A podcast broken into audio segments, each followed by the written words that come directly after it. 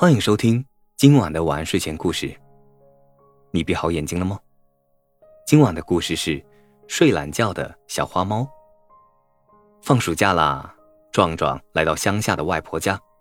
到了这里，壮壮从不睡懒觉，每天早上他都按时起床。这天上午，太阳升得好高了，可是外婆家的那只小花猫还躺在台阶上睡懒觉。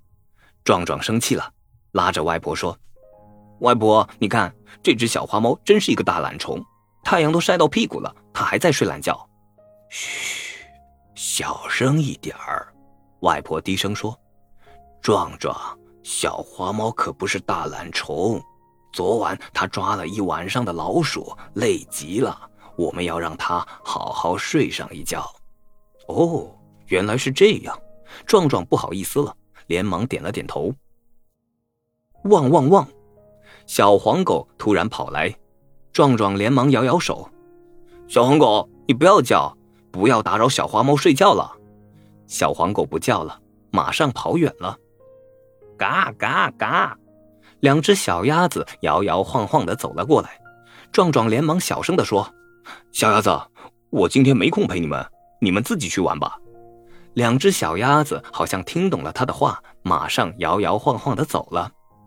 咯咯咯，咯咯咯，鸡妈妈带着一群小鸡走了过来，壮壮连忙抓了一些碎米，将它们带到外面的草地上。鸡妈妈，你们饿了吧？你们就在这里吃吧，可不要过去打扰小花猫睡觉了。咯叽咯叽咯叽，鸡妈妈和小鸡们高兴的吃了起来。哇，这下好了。再也没有人打扰小花猫睡觉了。壮壮拿着小板凳，静静地坐在小花猫的旁边。小花猫睡得香极了。过了好久好久，它才醒过来。小花猫，你醒了，太好了！壮壮高兴地叫着。喵，喵。小花猫走过来，伸出小舌头舔壮壮的手。啊，这可不行！你昨晚刚吃了老鼠。壮壮一边躲一边哈哈的笑了起来。来，我给你吃鱼吧，这是外婆给你的奖励哦。说着，壮壮又将几条小鱼放到地上。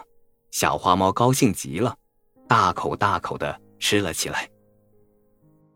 呃，这个故事告诉我们，大吉会学好多动物的叫声。好了，今晚的故事就讲到这里，我是大吉。一个普通话说的还不错的广东人，晚安，好梦。